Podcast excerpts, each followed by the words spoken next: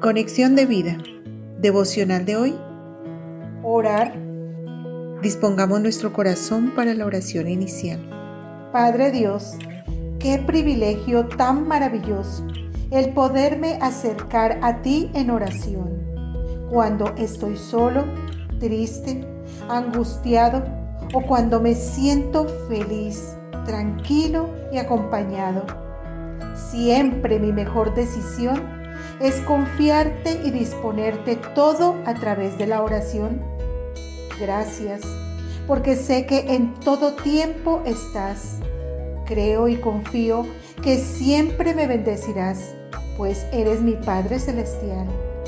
En Cristo Jesús. Amén. Ahora leamos la palabra de Dios. Mateo capítulo 7 versículos 7 al 11. Pedid y se os dará buscad y hallaréis, llamad y se os abrirá. Porque todo aquel que pide, recibe, y el que busca, halla, y al que llama, se le abrirá.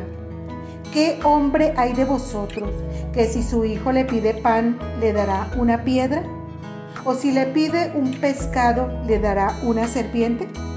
Pues si vosotros, siendo malos, sabéis dar buenas dádivas a vuestros hijos, cuánto más vuestro Padre que está en los cielos dará buenas cosas a los que le pidan? La reflexión de hoy nos dice, la porción bíblica del día es una clara motivación o exhortación para que siempre oremos. En ella se nos dice específicamente, pidan y se les dará, busquen y hallarán, llamen y se les abrirá teniendo como sustento que a quien nos estamos dirigiendo es nuestro Padre Celestial. La oración es uno de los privilegios más hermosos y beneficiosos que tenemos nosotros los hijos de Dios. Se nos ha dado con el propósito de que aprendamos a confiar y esperar en el Señor. Pues orar es una manera de renunciar a hacer todo en nuestra propia sabiduría inteligencia y fuerza. Y en lugar de esto, anhelar y pedir que se haga como Dios quiera.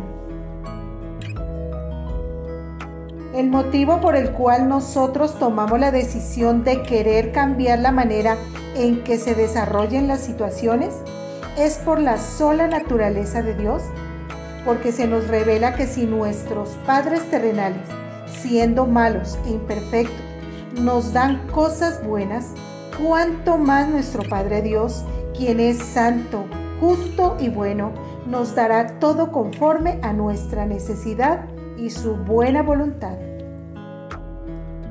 Es importante entonces que cada día nosotros pidamos, busquemos y llamemos. Siempre, todo el tiempo, nuestro Padre Celestial está con sus oídos atentos y debemos tener claro que si anhelamos que algo resulte de manera buena, agradable y perfecta, solo se logra cuando lo disponemos en manos de Dios en oración. Así que, como dice la palabra de Dios, estemos gozosos en la esperanza, sufridos en la tribulación, constantes en la oración. Romanos 12:12.